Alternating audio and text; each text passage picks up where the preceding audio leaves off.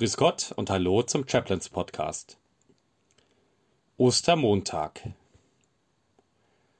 Zwei Männer sind auf einer Straße unterwegs. Ihr Weg führt sie von Jerusalem zurück in ihr Dorf nach Emmaus. Wo dieses Dorf genau liegt, wissen wir nicht. Nach dem Bericht des Evangelisten Lukas ist die Ortschaft circa elf Kilometer von Jerusalem entfernt.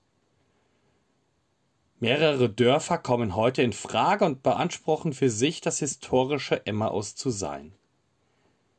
Sie heißen Amwas, Abu Ghosh und El Bebe. In Amwas finden wir Ruinen einer byzantinischen Basilika. Zu dieser Zeit wurde der Ort Emmaus Nikopolis genannt. In Abu Ghosh befindet sich eine Auferstehungskirche und in Elk Bebe steht die Emmauskirche. Der Name Emmaus stammt aus dem Hebräischen und kommt von dem Wort Hamat oder auch Hamta und bedeutet heiße Quellen. Zu dieser Ortschaft sind Kleopas und sein Freund unterwegs. Von ihm kennen wir den Namen nicht. Sie hatten in Jerusalem mitbekommen, was mit Jesus geschehen war und tauschten sich darüber aus. Ich stelle mir das ein bisschen vor, wie wir uns in diesen Tagen gegenseitig über die neuesten Informationen zur Corona-Krise besprechen. Da hat der eine gehört, dass bald die Schule, zumindest für die Oberstufenschüler, wieder offen sein sollen. Ein anderer glaubt, dass der Lockdown noch weiter anhalten wird. Da werden die Fallzahlen besprochen und bei uns natürlich die Entwicklungen rund um das Altenheim. Alles Dinge, die uns bedrücken und über die wir uns doch austauschen müssen.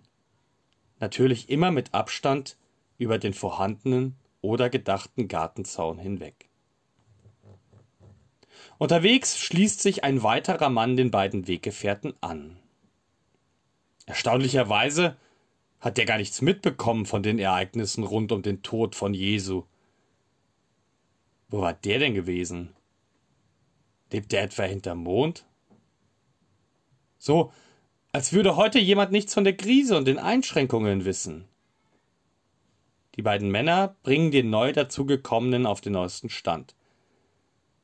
Sie schließen ihren Bericht mit dem Gerücht, dass Jesus auferstanden sei. Einige Frauen hätten das den Freunden Jesu berichtet. Naja, ein paar Spinner muss es immer geben. Da fing der dazugekommene plötzlich an zu reden. Er redet nicht übers Wetter, nicht über die Straßenverhältnisse oder die Sicherheit im Land. Der Mann gibt den beiden Weggefährten einen Grundkurs in Bibelkunde und das mitten auf der Landstraße. Von Mose und von dem Propheten Jesaja, der das Leiden des Gottesknechts vorhergesagt hat, erzählt er ihnen. Sein Fokus? Es musste mit Jesus genauso geschehen, denn es war der Plan Gottes. Plötzlich weiß dieser Mann ziemlich genau Bescheid. Sie kommen in Emmaus an und es ist schon Abend geworden. Komm doch mit ins Haus, wir haben auch eine Kleinigkeit zum Essen da. So ergeht die Einladung. Am Essenstisch nimmt der Fremde das Brot und spricht das Dankgebet. Eigentlich die Aufgabe des Hausherrn. Doch diese Worte wirken wie ein Augenöffner äh, Moment mal, diese Worte, das Brechen des Brotes, das haben wir doch schon mal gesehen. Das muss doch, das kann doch nur. Genau. Jesus. Wer denn sonst? Und in dem Moment, in dem sie ihn erkennen, verschwindet er.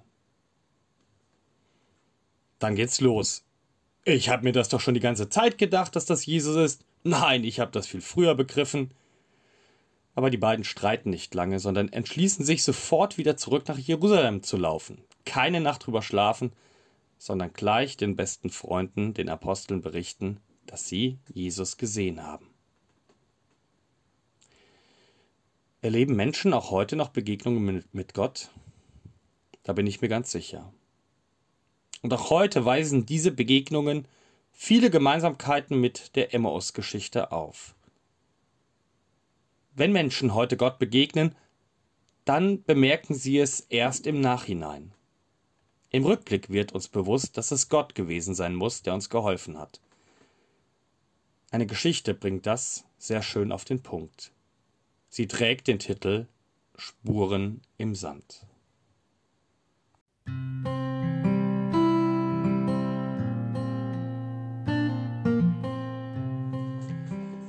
Eines Nachts hatte ich einen Traum.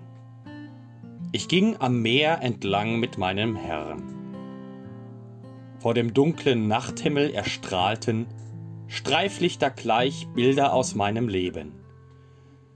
Und jedes Mal sah ich zwei Fußspuren im Sand, meine eigene und die meines Herrn. Als das letzte Bild an meinen Augen vorübergezogen war, blickte ich zurück.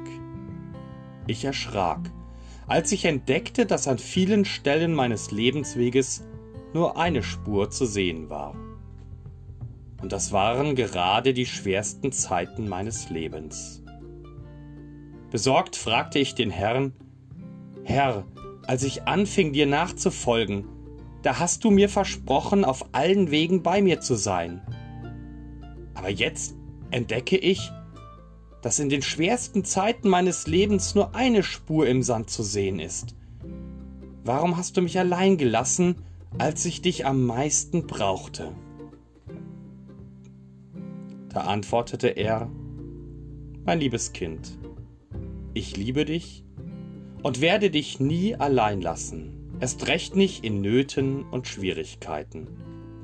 Dort, wo du nur eine Spur gesehen hast, da habe ich dich getragen. Vielen Dank fürs Zuhören. Ich bin Markus Linde, evangelischer Militärpfarrer in Mittenwald.